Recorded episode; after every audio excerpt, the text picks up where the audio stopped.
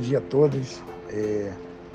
Estava é, aqui no momento de reflexão e a gente vê lá em Números 20, né? É, 20 do 7 ao 11, a gente vai ver Moisés recebendo uma ordem de Deus para que ele fosse até a rocha e falasse a rocha diante do povo, para que o povo pudesse ouvir, é, ouvir e ver a fé agindo através da vida de Moisés. Só que interessante que quando chega lá, Moisés está tão exausto, tão cansado da murmuração, tão cansado da, da, da, da, dos dias com aquele povo, que Moisés, ao invés de falar, ele fere a rocha. E ele perde dentro dele a, a, possibilidade, ele perde dentro do coração de Deus a possibilidade de entrar naquela terra que Deus lhe prometeu, né?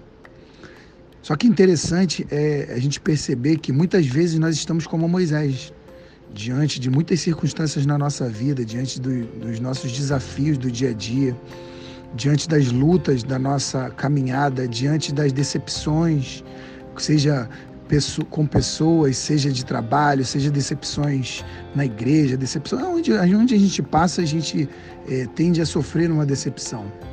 E interessante é isso, porque Moisés ele sofreu essa decepção. E essa decepção fez Moisés perder aquilo que seria tão precioso, tão valioso para ele.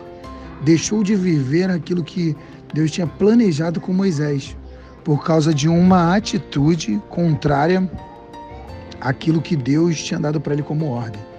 E eu quero trazer uma reflexão para vocês. Será que é, a nossa nosso cansaço do dia a dia, a nossa fadiga, será que as adversidades que se levantam vão nos impedir de viver as promessas de Deus? É para que a gente reflita nesses dias, porque nós vivemos dias intensos dessa, dessa, dessa doença.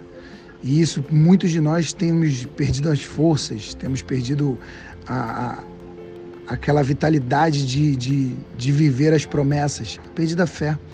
Muitos de nós esmorecemos, porque ali Deus estava falando para Moisés: sai do natural e venha para o sobrenatural, venha pela fé. E às vezes as circunstâncias começam a determinar coisas na nossa vida que não é de acordo com aquilo que a palavra diz. E eu quero que vocês nesse dia é, para um pouco, reflita como é que você se encontra. Será que você não se encontra como Moisés, cansado? Interessante que você vai ver ele falando, ele falando para o povo, ele vai falar: vocês, os rebeldes, vocês, é, povo teimoso. Por quê? Porque o cansaço, a fadiga de todas as lutas fizeram com que Moisés esmorecesse na sua fé. Então, não perca a fé, não esmoreça, não perca a promessa. Deus tem grandes coisas para você. Essa semana está só iniciando.